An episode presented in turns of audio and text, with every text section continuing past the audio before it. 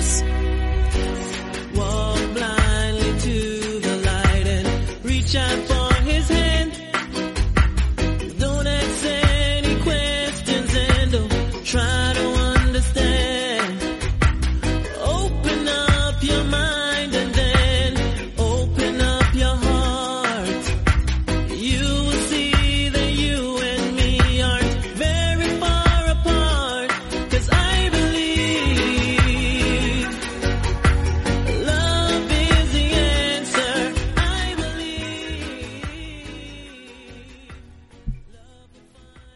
Buenas, bienvenidos a una nueva edición de MM Adictos. Hoy es un programa más corto, hoy no tenemos análisis de, evento. El de Rising ya va a tener que ser la semana que viene por falta de tiempo, pero lo vamos a hacer igualmente. Pero mm, llegamos a lo que es la grabación del sábado. Estamos en directo a través de twitch.tv barra y el resto pues lo escucharéis en el día de mañana, durante la mañana de, o tarde del domingo. Em, pero hoy lo que vamos a tratar van a ser algunas de las noticias que se han ido quedando fuera, que no se han podido tratar en ningún programa, porque como hemos comentado, había KSW, había evento de UFC, había ese evento de esta noche de UFC 260 y había que realizar previas, había que realizar em, esos programas de análisis. Pero bueno, hoy llegamos ya a, un- a tener unos cuantos minutos para dedicarle a noticias que han ido surgiendo esta semana y que además son bastante interesantes. También vamos a tratar la última hora del evento de UFC 260, que hombre, esto ya pues mañana no tiene mucho sentido, ¿no? Pero si a lo mejor no veis el evento hasta por la tarde y escucháis esto por la mañana, pues sabéis qué, qué ajustes ha habido, qué cositas han cambiado y si estáis en directo pues mucho mejor. Pero bueno, a ver, eh, lo primero, antes de nada, darle las gracias a Dragon, dragonz.es, la comunidad Dragon de Nacho Serapio. Ayer hizo un directo de 10 horas, estuvo 10 horas haciendo stream en, en Twitch, su canal de Twitch que es Artes Marciales, con sorteos, viendo películas, eh, entrevistando a gente que aparecía en dichas películas también, de, entiéndase que es cine de acción, y también haciendo algunos spoilers de próximas cosas que van a pasar en la comunidad Dragon. Pero todo esto, claro, no sería posible sin, sin dragonz.es, sin la página de la comunidad. Más de 700 vídeos, ya van por 80 cursos diferentes de multitud de artes marciales, deporte de contacto, grappling MMA, por supuesto, van incluidos, entrenamiento físico, muchísimas cosas que están por venir, que ya las comentó alguna de ellas Nacho en, en su stream. Y además de otra serie de ventajas que van desde un 15% de descuento en productos de la marca Dragons, que se pueden comprar a través de la página web con gasto de envío gratuito. Cuando toda esta pandemia se vaya, se volverán a hacer eventos, se, volverán a hacer seminarios y eso tendrán un 50% de descuento los que estén suscritos a la comunidad Dragons. Por supuesto también las revistas, que dentro de poco saldrá el nuevo número. La revista tendría acceso a todo el formato, a todo el historial de revistas en formato digital a través de la página web y luego también se os enviará a vuestra casa en el momento que os deis de alta en formato papel. Muchísimas ventajas las de la comunidad Dragon, pero ¿dónde podéis encontrarlas todas y por qué precio? 12 euros, sin compromiso de permanencia ninguno, en dragonz.es. Si necesitáis más información sobre ello, pues ya sabéis, el, canal de Twitch de Nacho ya lo hemos dicho, artes marciales, pero también podéis buscarlo en YouTube, Dragons también en otro canal que tiene en YouTube, que es El Guerrero Interior, y hay un correo también de Dragon donde podéis escribirle por si tenéis alguna duda, que es info arroba dragonz- dragonz.es, el correo de la página web para que eh, si tenéis alguna duda sobre la comunidad y tal, pues podáis escribirle. A nosotros nos podéis encontrar, ya sabéis, en Twitter, en Facebook, mmadicto, Instagram, mmadicto-podcast, por correo electrónico mmadicto.gmail.com, también en Instagram, mmadicto, creo que ya lo he dicho, me parece, pero como hoy tan lanzado, al final no recuerdo lo que he dicho hace unos segundos, mmadicto-podcast en Instagram, en Twitch, mmadictostv, en YouTube eh, comparto el mismo canal, pero la verdad es que YouTube apenas lo, usamos porque hacemos los directos y poco más, luego no lo subimos allí. Entonces los podría subir, pero tampoco es que tenga mucho, mucho sentido que digamos. Y la página web es mmadictos.com, vamos ahí también subiendo los programas y podéis escucharnos en Evox, Spotify, Apple Podcast y Google Podcast. En todas esas plataformas y en alguna más. Y también si tenéis un lector de feed de podcast, pues simplemente tenéis que coger el RSS de Evox, que es el que nutre de, de programas a todo el resto de plataformas, y os lo podéis poner también ahí, vaya, que no es mayor problema ninguno. Y si queréis más en mi adicto, ya sabéis, tenéis esa suscripción de, por ejemplo, la previa de UFC 260, dos horas más de programa tocando todos los combates que se van a dar esta noche, y los que no se van a dar también, porque como digo, Siempre hay alguno que se acaba cayendo. Pues eso también está ahí disponible. Cuatro programas como mínimo al mes. Un euro con 49 porque no nos deja ponerlo a menos y os lo confieso, nos llevamos un euro y unos pocos céntimos más al mes y no cobramos hasta que llegamos a cierta cantidad, así que todos son ventajas en Evox, por los cojones, pero bueno, hay que aguantar ahí como se pueda.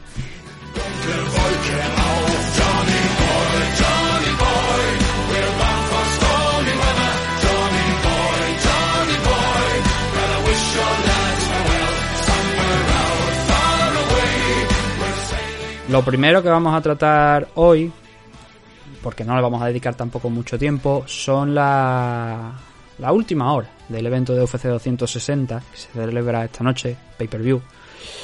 Ha habido algunos cambios en la cara. Combates que se han caído, luchadores que han entrado, y luego también, por supuesto, los pesajes. Que afortunadamente todos han dado el peso, menos dos luchadores que luego en una segunda Em, oportunidad sí que lo acabaron dando. Pero vamos a ver. Eh, lo primero, el combate que se ha caído era eh, el de Jessica Penn contra Hannah Goldie. Goldie ha dado positivo por coronavirus, con lo cual ese combate que se iba a celebrar en este evento, fuera, descartado. Adicionalmente, William Knight, al igual que Randa Marcos, han sido sacados de la CAR por problemas con el protocolo de, del COVID. Y teóricamente a, William Knight lo han programado en otro evento, unas semanas más tarde, o sea que no se va a quedar sin combate. Está programado contra Dawn Jong, el coreano, dentro de dos semanas, creo que me parece aproximadamente cuando se va a disputar ese combate. Así que William Knight no es que tenga corona, pero sí que ha habido un problema con el tema del protocolo y eso ha hecho pues que acabe peleando en otra fecha. No hay afortunadamente para él Mm, más problemas que ese. En el caso de Randa Marcos lo mismo, ella, va, ella sí que va a enfrentar a Luana Piñeiro, han mantenido el rival, pero ese combate se traslada a mayo. Con eso en mente tenemos a Alonso Menifield que se queda en la CAR, pero que ahora va a enfrentar a Fabio Cherán, con un 7-1 de récord, que no ha peleado por supuesto todavía en UFC, sí que participó en un Contender Series, pero acabó perdiendo y se ve que todavía se había quedado en la agenda de, Dana White. Era el actual campeón de la división Light Heavyweight de la LFA, así que por lo menos llega con esos galones. Y este combate se mantiene, hombre, eh, por supuesto es en 205 libras, así que dentro de lo que cabe tampoco hay, más allá del cambio de rival, pues no hay más cambio. El tema aquí es que este chico, eh, pues claro, va a pelear aquí con tres días de antelación prácticamente lo cual pues no es lo ideal. Pero sí que tenemos que destacar que este Fabio Cherán lleva varias victorias por sumisión. De hecho, al principio de su carrera era una máquina de, sumisión. Ahora en los últimos combates, claro, ha ido ya subiendo el nivel de rivales y no ha conseguido la victoria. Tiene ese 7-1 de récord, como decimos, la única derrota profesional llegó contra Alexa Kamur en el Contender Series pero ya digo, el resto de los siete enfrentamientos, siete victorias que ha conseguido ganar, cinco de ellas han sido por sumisión. Con lo cual ya tenemos una idea, aunque no hayamos visto a lo mejor eh, ese combate de la LFA o el combate del Contender Series, sí que tenemos esa idea de que a priori eh, Fabio Cheran debería intentar buscar el suelo, porque además también entrena con Joe Lawson, entrena en, en el equipo de Joe Lawson y ya sabemos que Lawson pues es un tipo que de, grappling también iba bastante bien. Arriba también, pero de grappling lo hemos visto someter pues a muchísima gente a lo largo de su carrera. Supongo que es el, el patrón ¿no? con el que se entrena allí también en, en la academia de Lawson. Y esos son todos los cambios que ha habido realmente, porque el resto se mantiene. No, no, por fortuna Alonso Menifield sí que se ha quedado aquí, le han encontrado este rival de última hora, Fabio Cherán, veremos cómo se le da la cosa. A priori eh, hay que decir, bueno, vamos a mirar las apuestas, ya que lo tenemos por aquí por delante, a ver si, si los tenemos. Pero lo normal es que Alonso Menifield, eh, sí, lo dan como favorito. Yo creo que las razones son de peso, ¿no? Es el tema de entrar a tres días del combate, pues siempre eh, dificulta mucho más el trabajo al luchador que llega ahí. Pero lo coge, coge el combate, que gana, maravilloso, que no, pues nada, no pasa absolutamente nada. Bueno, em, he dicho al principio el tema de los pesajes que ningún luchador había fallado. Sí, hay, hay uno. Hay uno que sí, que es precisamente Fabio Cheran, que se ha ido hasta las 206,5 libras. Le dieron una hora adicional cuando falló en primer lugar para intentar dar el peso, pero al final se acabó quedando en las 206,5, con lo cual encima el 20% de la bolsa de Fabio se va a ir a parar a Alonso Menifield. Más le vale ganar, que va a ser súper complicado y seguramente no, no pasará, pero al menos yo deberías dejárselo todo ahí, a ver si puede compensarlo de alguna manera, porque si encima te presentas al combate, no ganas el combate, te quitan el 20%, vas a pelear en UFC prácticamente gratis en tu primer combate. Y veremos si hay segundo, pero bueno, cosas que pasan. El otro luchador que ha tenido problemas con el peso, pero que él finalmente sí que dio la 171 en este caso, que le pedían, es Jared Gooden, que va a enfrentar al primo de, de Javi Nurmagomedov, a Bubakar Nurmagomedov. A él en un primer momento dio 171,5, en la hora extra que le dieron bajó a esa 171.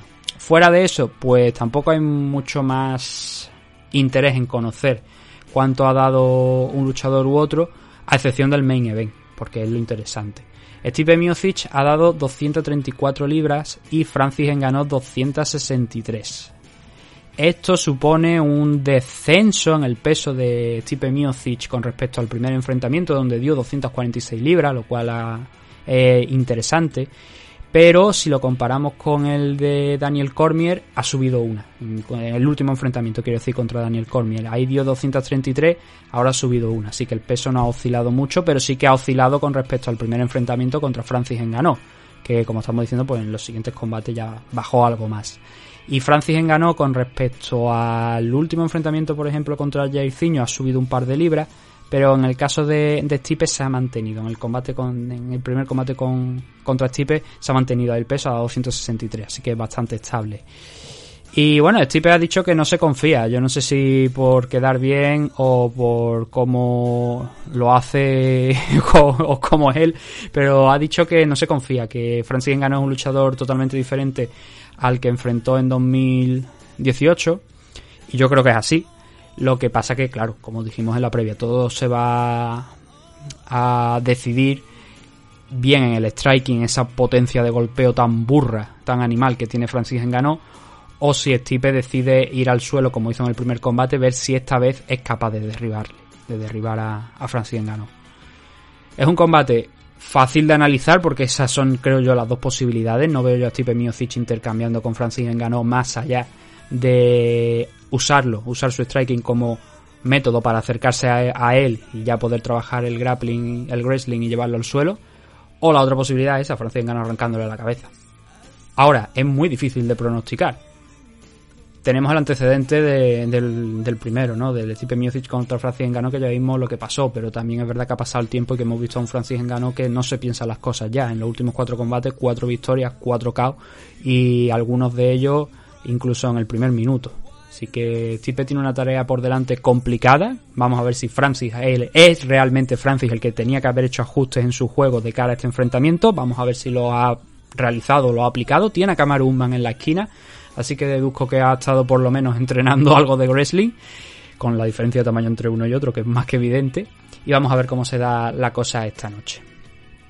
Eso era UFC 260. Esas son las actualizaciones que había sobre el evento que vamos a tener esta noche. Ahora, la segunda de las noticias. bueno, se ha anunciado esta semana. Vamos a ver, vamos a tocar madera, porque de aquí a julio queda todavía mucho tiempo. Pero se ha anunciado esta semana que Ryan Hall se va a ver las caras con, con Topuria. O más bien sería al revés, Ilya Topuria se va a ver las caras con, con Ryan Hall, porque es Ryan Hall el que está rankeado y ahora mismo el que está en una posición de, o debería estar rankeado. Creía que estaba rankeado, pero ahora no lo veo. Es curioso, Ryan Hall ha estado rankeado durante un buen tiempo, pero ha caído. Y no sé cuándo ha caído. Pero ahora no está Ryan Hall rankeado, pero al menos hace tiempo sí que lo estaba. Con lo cual, este combate contra Ilya es súper importante para ambos. El que lo gane, seguramente yo creo que debería entrar, aunque Ryan ahora mismo no esté. Es eh, un rival muy incómodo, Ryan Hall. Es el típico combate que eh, nadie quiere aceptar porque piensa que... Porque no, es que Ryan Hall es un luchador tan complicado de enfrentarse a él porque el tío es como un muro. O sea, el tío no sabe por dónde te va a salir, tiene la expresión de un muro. Y, y eso vuelve, que, eh, vuelve a este luchador muy, muy peligroso. Ahora mismo tiene un 8-1 de récord. Es un magnífico grappler. Y ese es el arma principal de, de Ryan Hall. El, el, llevar la pelea al suelo y luego el someterte.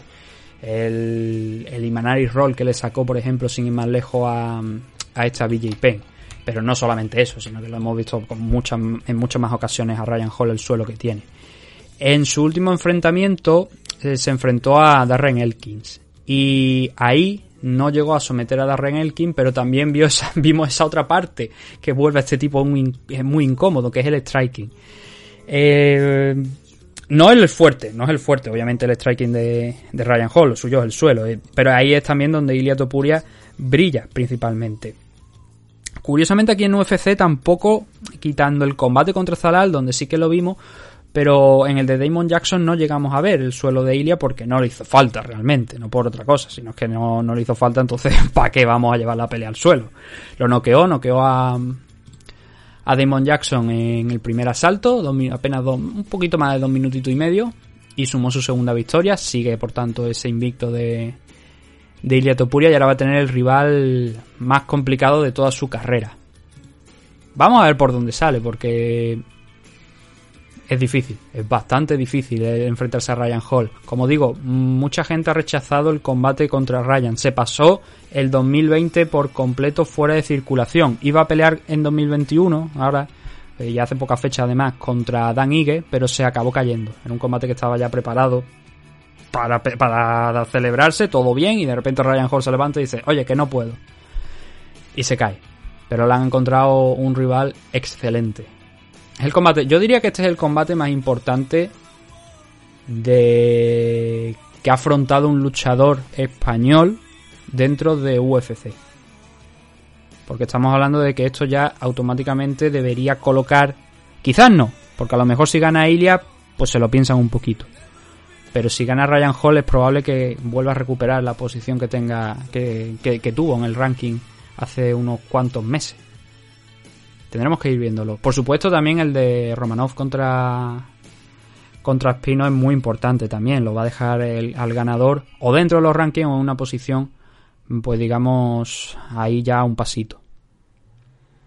Pero sin embargo, estoy más eh, emocionado, no sería la expresión, pero tengo más ganas de ver este combate, este Ilia Topuria contra Ryan Hall, porque Ryan Hall es un luchador que me gusta, que el Romanov contra Juan Espino. Veo esto más importante, no sé por qué, pero a mí me llama mucho más la atención.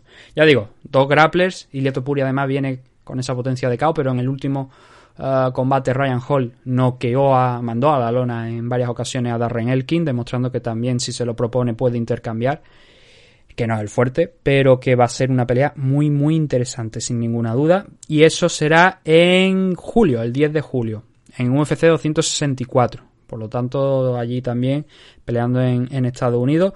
Es un evento del que todavía se sabe bien poco, hay 3, 4 combates puestos. No sé de hecho si la fecha, por la fecha puede ser tranquilamente, dejadme que mire a ver el calendario. Eh, no es el evento del, eh, del 4 de julio, pero es curioso porque he dicho el 10, ¿no? Sí, es la semana posterior. No va a pelear, por tanto, en lo que se prevé que sea el gran evento del año, como es todo lo, eh, los años esa festividad del 4 de julio allí en Estados Unidos, sino que va a ser un día después. Lo cual me llama bastante la atención, porque si el pay-per-view es, de momento, UFC 264, no sé si harán otro pay-per-view ahí o si es que lo retrasarán una fecha, una semanita, a lo mejor lo del 4 de julio, pero bueno, oye, igual no lo tienen en cuenta o igual hacen otro pay-per-view. Me llama la atención ahora mirando el calendario. Vamos con lo último que tenemos ahora en esta primera parte del, del programa, que es Misha Tate. Y Misha Tate se ha descolgado con que vuelve a pelear, que es algo que llama mucho, mucho, mucho la, la atención. Lo dijo el otro día, le hizo un comunicado y no solamente es que hiciera ese anuncio de que volvía, sino que es que ya tenía automáticamente rival, que eso es lo que nos llamó yo creo a todos más la atención. Sobre todo porque ese, esa luchadora que se va a enfrentar a Misha Tate es Marion Renault.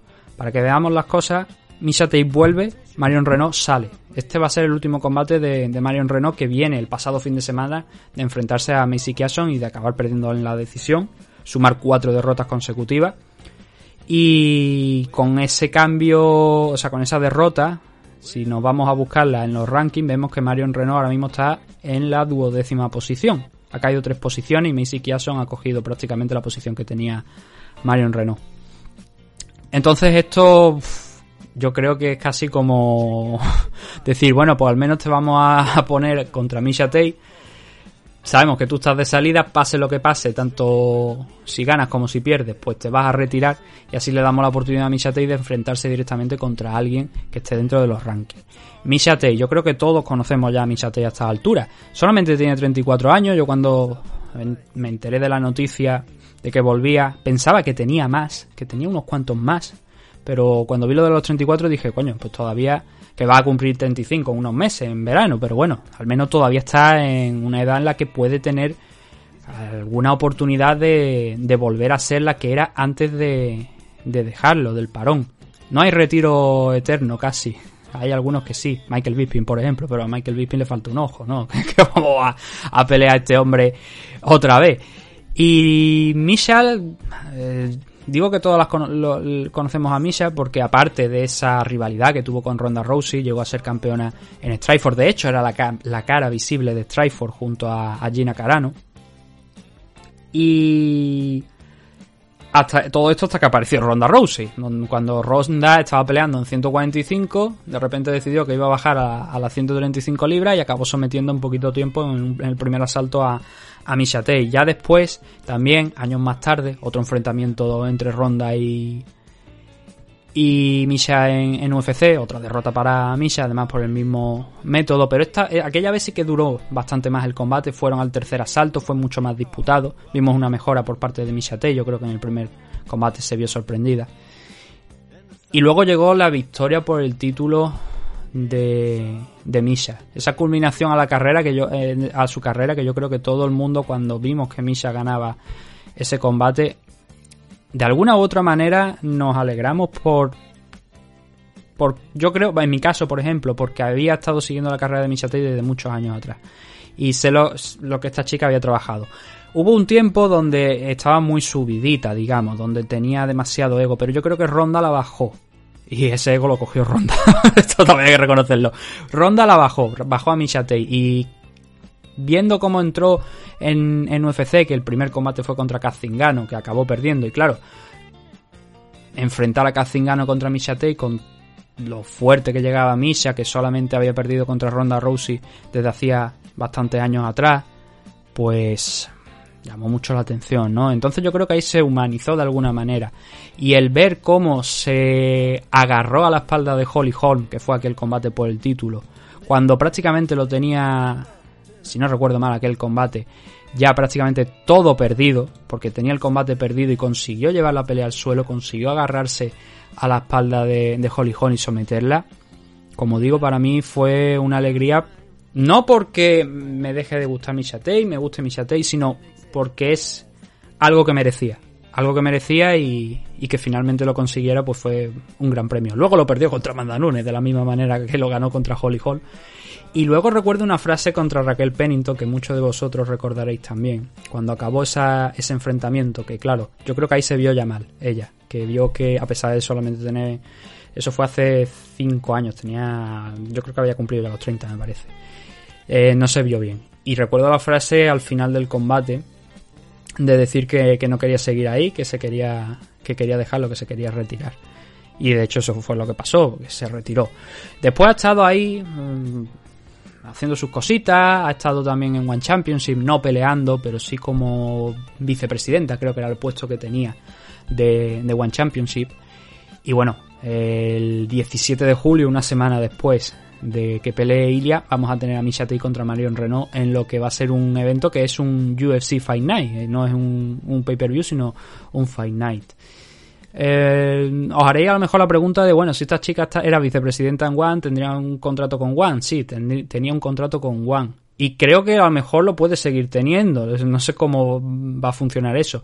Pero según las palabras de Chatri, la diferencia entre el contrato de UFC y el contrato de, de One es que el contrato de UFC es como atleta y que era un contrato que tenía firmado como atleta y que por tanto pues no podían hacer mucho más. Eh, según Chatri, a él le hubiera gustado que, que hubiese peleado en, en One Championship, pero claro, págale tú lo que le puede pagar UFC a Misha Tate y además con la oportunidad de, como ella incluso ha dicho, intentar en algún momento pelear por el título. De momento la primera piedra va a ser Marion Renault. Yo creo que Misha Tate todavía, a ver, cinco años de parón, vamos a ver cómo llega. Pero se ha seguido manteniendo en forma. Ha tenido su hijo, que por cierto a mí me llamaron loco hace un tiempo cuando estuvimos hablando, salió la noticia del retiro de, de Misha Tate y tal. Recuerdo que por aquel entonces estuvimos hablando aquí en el programa de ello. Y a mí me llamaron loco por decir que, bueno, igual quiere dejarlo, por lo menos por el momento, porque quiere tener hijos. Y coño, que al final fue así. Eso era la experiencia mía de haber visto a otras deportistas hacerlo exactamente lo mismo. Y me llamaron loco en aquel momento, pero bueno, luego hemos visto que sí. Le ha dado tiempo a mucho a en estos cinco años. Y también a entrenar, como digo. Y creo que puede suponer una amenaza para buena parte de la división. Y además, lo importante es que el panorama tampoco ha cambiado mucho desde que ella lo dejó. Hay luchadoras nuevas, pero. Por ejemplo, el caso de Aspen Lab, pero la mayoría de las otras todavía están ahí. Empezando por Amanda Nunes. Luego también está Holly Holm todavía. Y muchas otras. Juliana Peña, Yana Kuniskaya también anda por aquí. Irene Aldana, creo que más o menos por aquella fecha también empezaban. Si no estaban haciendo sus primeros pasos en UFC, eh, llevaban en algunos casos unos poquitos más andados o estaban a punto de entrar en la compañía. Así que más o menos Michate yo creo que conoce lo que hay en la parte alta de, del ranking y yo también opino como ella que puede llegar a tener oportunidades. Contra Amanda es muy difícil, pero contra el resto de luchadoras yo creo que puede hacer un buen papel. Pero primero, como digo, hay que enfrentar a Marion Renault en ese evento del 17 de julio y ver qué es lo que pasa. Vamos a hacer una, pausa, una pausa aquí en este momento. Vamos a echarle un vistazo al chat en directo de, twitch.tv a ver qué es lo que nos han dejado por aquí. Y ahora en la segunda parte vamos a ir respondiendo preguntas y comentarios que nos habéis lanzado esta semana y también lo que tengamos por aquí en directo por el chat. Así que no os despeguéis que ahora volvemos con más MM Adictos.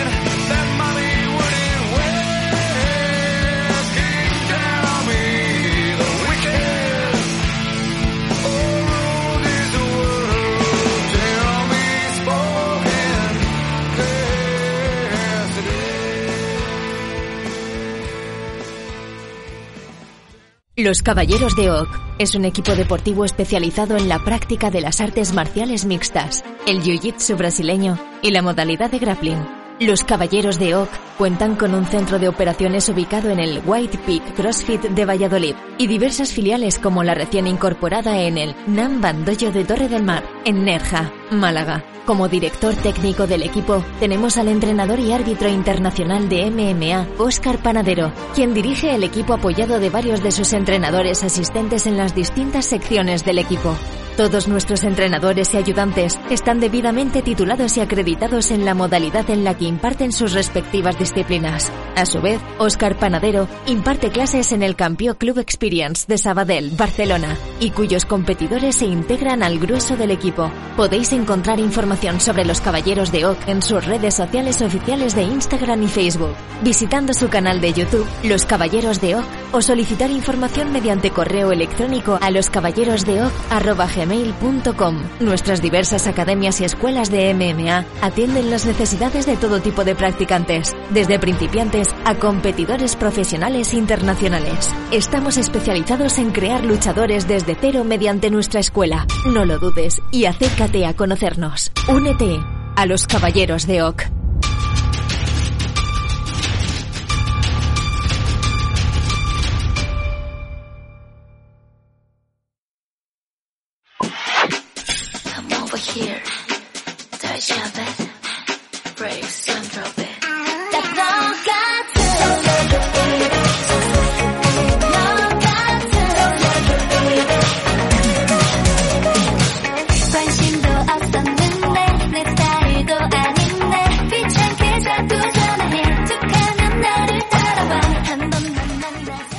Pues estamos de regreso ya aquí en la segunda parte de este Meme Adictos de hoy y tenemos cositas. La verdad es que se ha montado una grande en el chat Están dejando muchos comentarios aquí en directo en el chat de, ya lo he dicho, twitch.tv barra. Lo normal es que los sábados hagamos este programa aquí. Eh, entonces hay mucha más participación, como estamos comentando. Vamos a tocar algunos de los temas que se están tocando en el chat, que me parece interesante. Por ejemplo, voy a poner un ejemplo que no, no, no es de tema que se está proponiendo en el chat, pero el domingo, cuando fuimos a hacer la, el análisis del último evento de UFC, lo que pasó es que hicimos la parte de la car preliminar, pero entonces alguien soltó el nombre de un animal mitológico de mis favoritos dentro de la fauna de las MMA nacionales. Y entonces ahí nos pasamos como una hora, 45 minutos hablando de temas que no tenían nada que ver con, con, el análisis y vosotros no, lo notasteis porque luego, claro, juntamos las partes y, sacamos el programa. Pero estuvimos cerca de 45 minutos hablando de, de otros temas que no eran el análisis a través de, por comentarios que nos habían estado dejando del chat. Entonces, ya digo, bastante animado además en el día de hoy.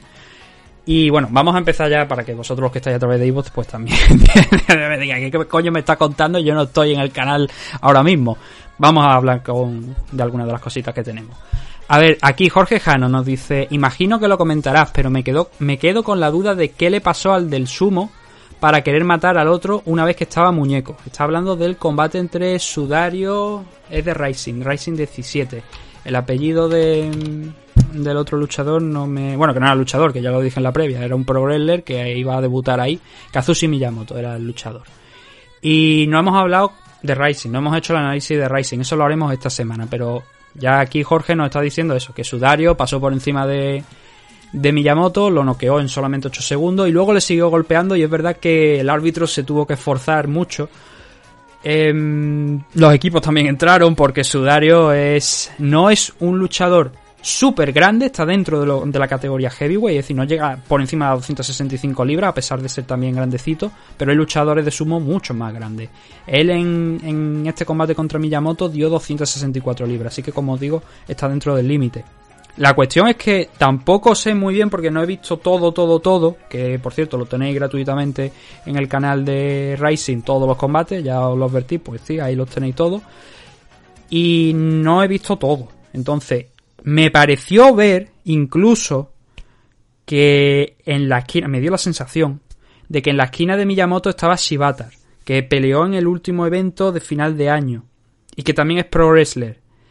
Entonces, en cierto modo, aunque los golpes eran reales, puedo llegar a entender que quizás también tienen algo en mente. A lo mejor de enfrentar a Shibatar contra Sudario o algo así. Es que no sé si era Shibatar. No puedo poner la mano en el fuego de si era él. Pero me dio la impresión de que lo estaban agarrando, lo estaban aguantando y por el tamaño, el aspecto y tal, se le veía de lateral. Creo que era él. Entonces puede que, tengan algo en mente. De todas formas, el cabreo de Sudario, pues tendría que revisar la rueda de prensa anterior al evento para ver qué es lo que pasó. O también los comentarios que hacen después en entrevistas que están también subidas en su canal para ver qué es lo que ha pasado. Pero lo han multado, de hecho, por esa acción.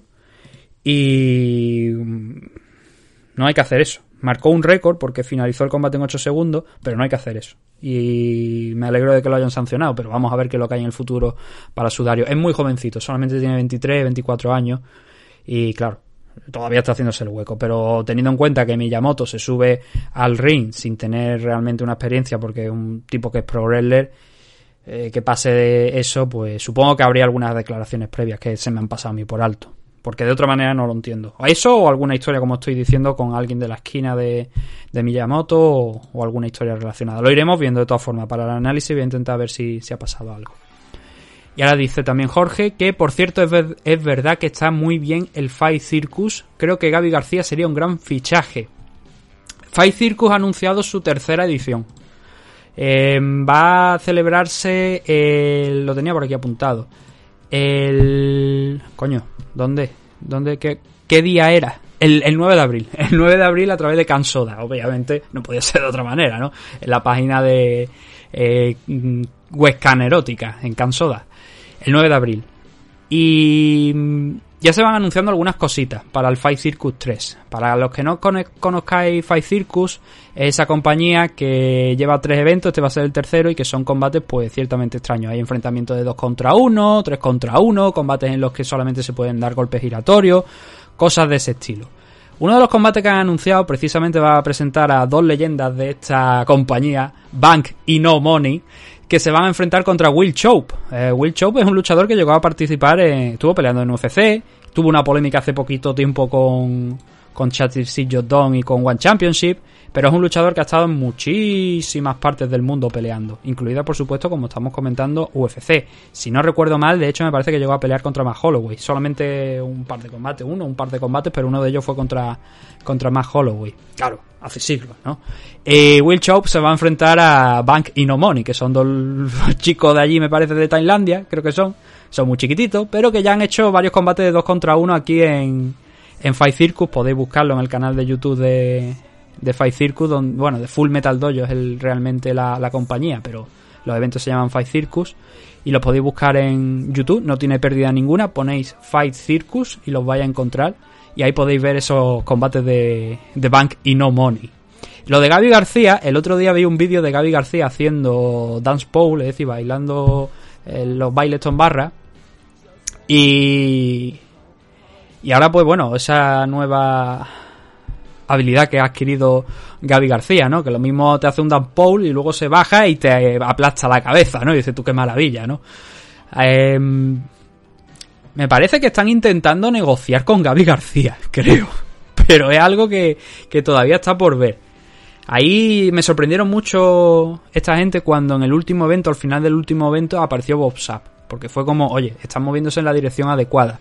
Es una alternativa que esto es una fumada, literalmente lo de Full Metal Dojo.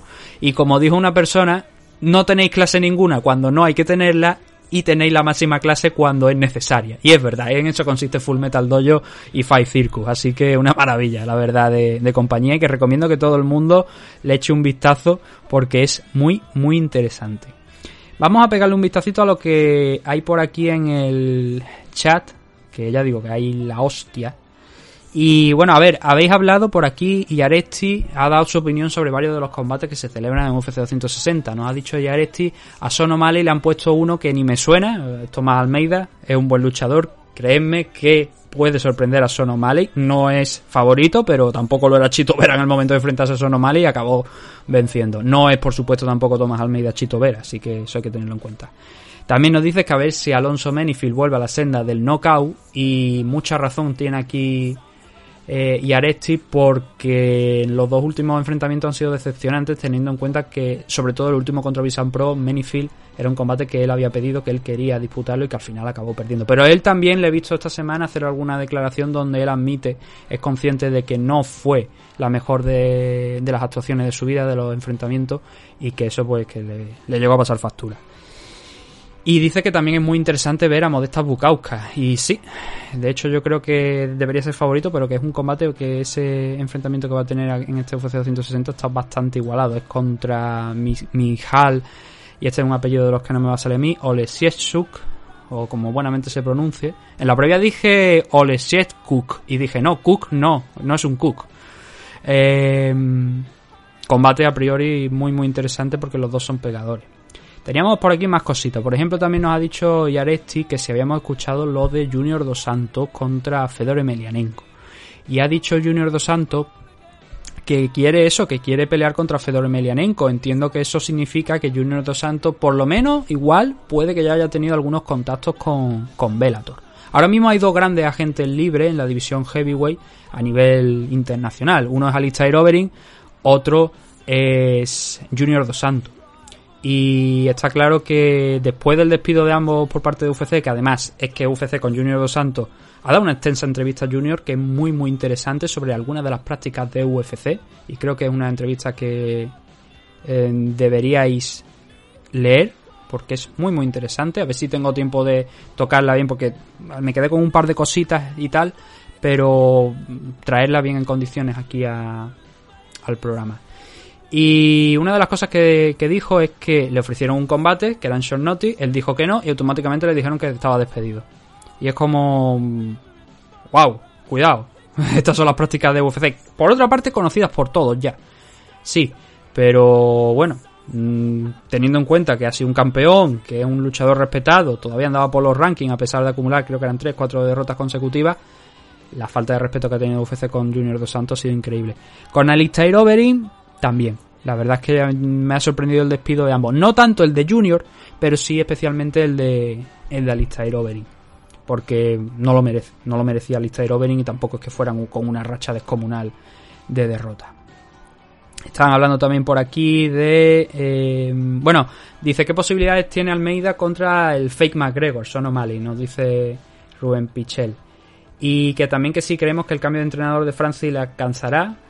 Que ahora que Jake Shield también está formando parte del equipo. Y cómo es que el tema de lo de, de lo de Kamaru Usman. Jake Shield, Kamaru Usman. Yo creo que todo está destinado a, intentar mejorar el suelo de... de la defensa de takedown sobre todo. Porque ya no es el suelo. Que también tiene que tener recursos una vez toque la pelea al suelo si es que llega a tocar eh, eso.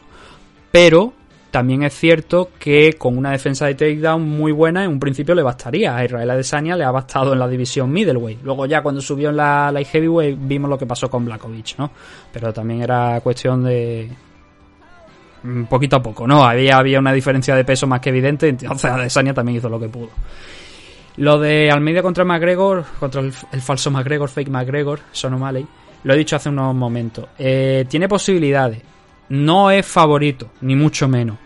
Y creo que es un luchador algo peor, que bastante peor, entre comillas, que Chito Vera.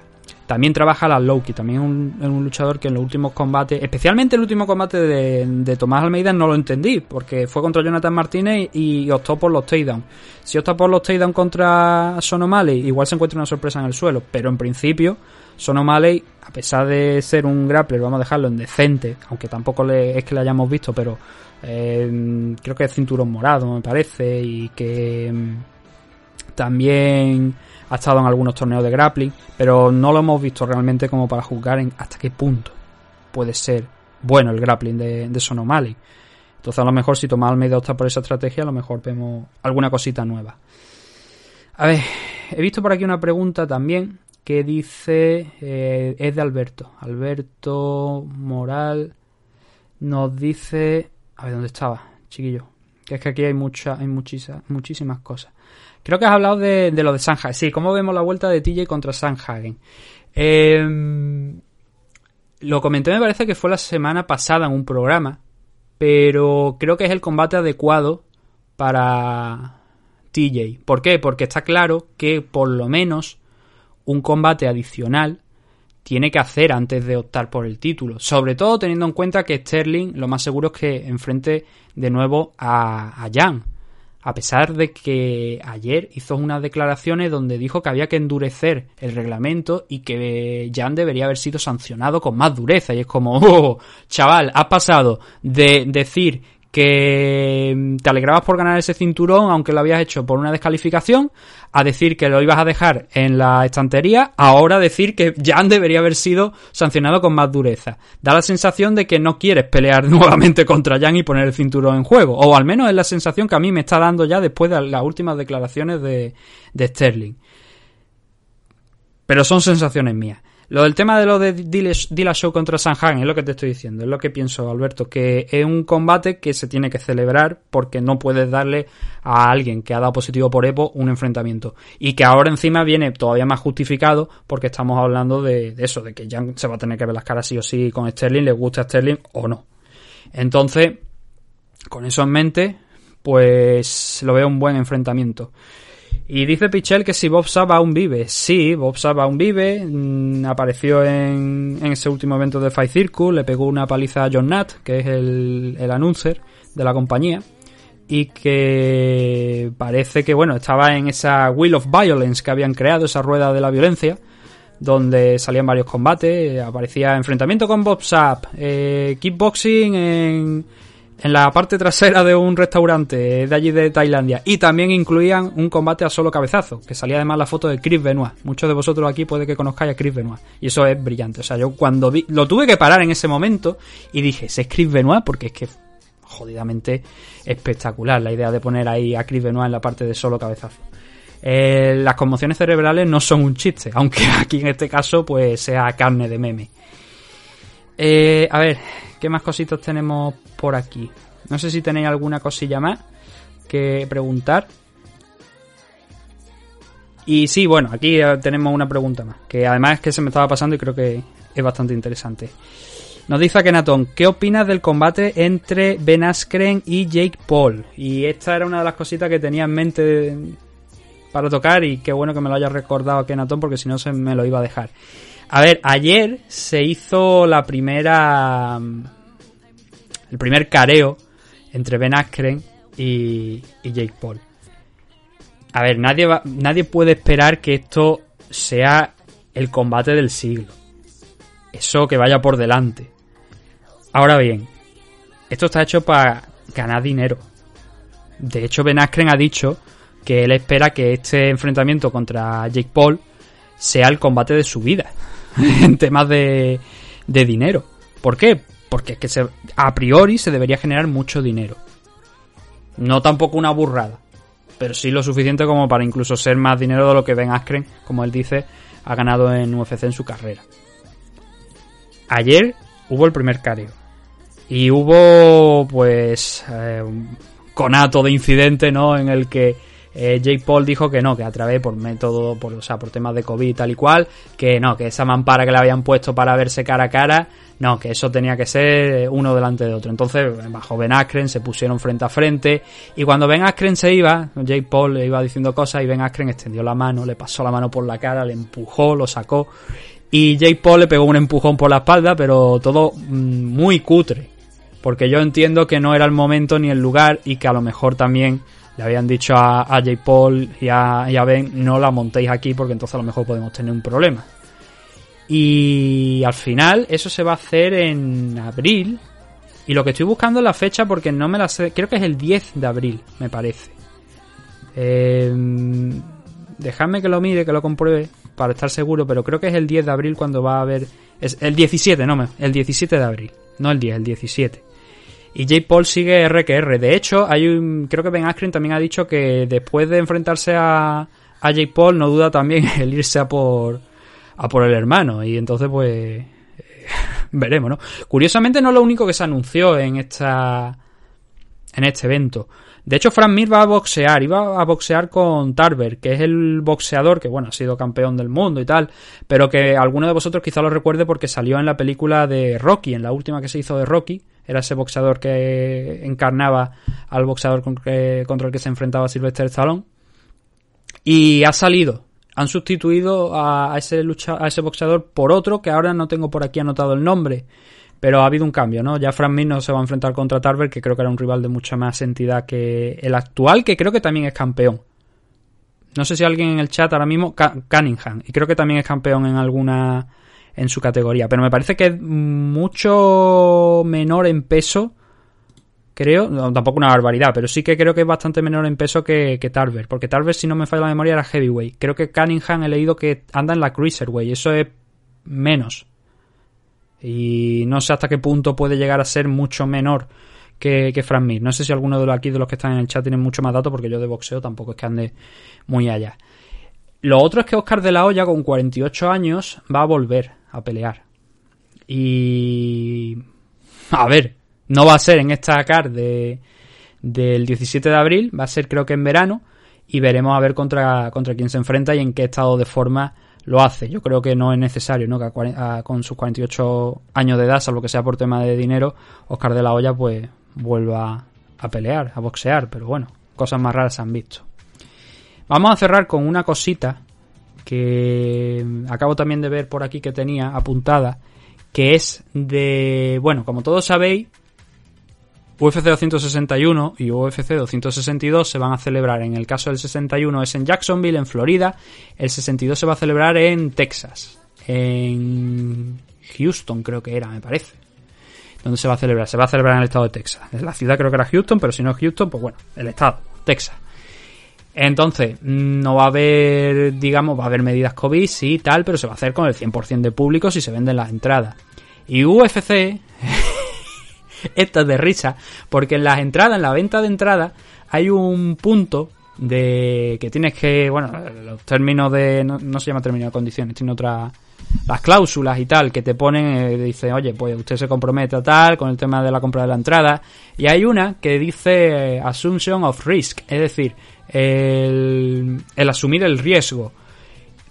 Para que nos entendamos todo, eh, esta cláusula está puesta para que si tú sufres algún daño, contraes el COVID en el evento y sufres algún tipo de daño que te incluso te pueda llegar a muerte, pone aquí muerte, fiebre, pérdida de peso, eh, dificultad respiratoria pulmonar irreversible, daños neurológicos, pérdida del sabor y del, o sea, del sentido del gusto y del tacto y, del olfato que diga, eh, depresión, discapacidad temporal, bla, bla, bla, bla, bla. Básicamente esto lo han puesto para que tú no denuncies a UFC. Para que tú digas, oye, yo voy aquí, pero voy bajo mi consentimiento y mi propio riesgo. Curioso que una compañía que se ha pasado un maldito año y que todavía lo va a hacer durante más tiempo combatiendo el COVID con un protocolo muy, muy exhaustivo que nos ha llevado a que algunos combates de este UFC 260 se caigan, de repente te coloquen esto y hagan un evento con el 100% de públicos. El dinero. Al final, el dinero es el problema. Y bueno, ya digo, esta cláusula llama mucho la atención esta semana por eso, porque básicamente si te pasa algo, tú no puedes denunciar a UFC. Y allá van las cosas. Así que bueno, esto era todo lo que teníamos en, el programa de hoy, lo dejamos con esa nota. Ya lo siguiente será el análisis de UFC 260 que se celebra esta noche. Analizaremos la main card, otro día analizaremos la, la card preliminar.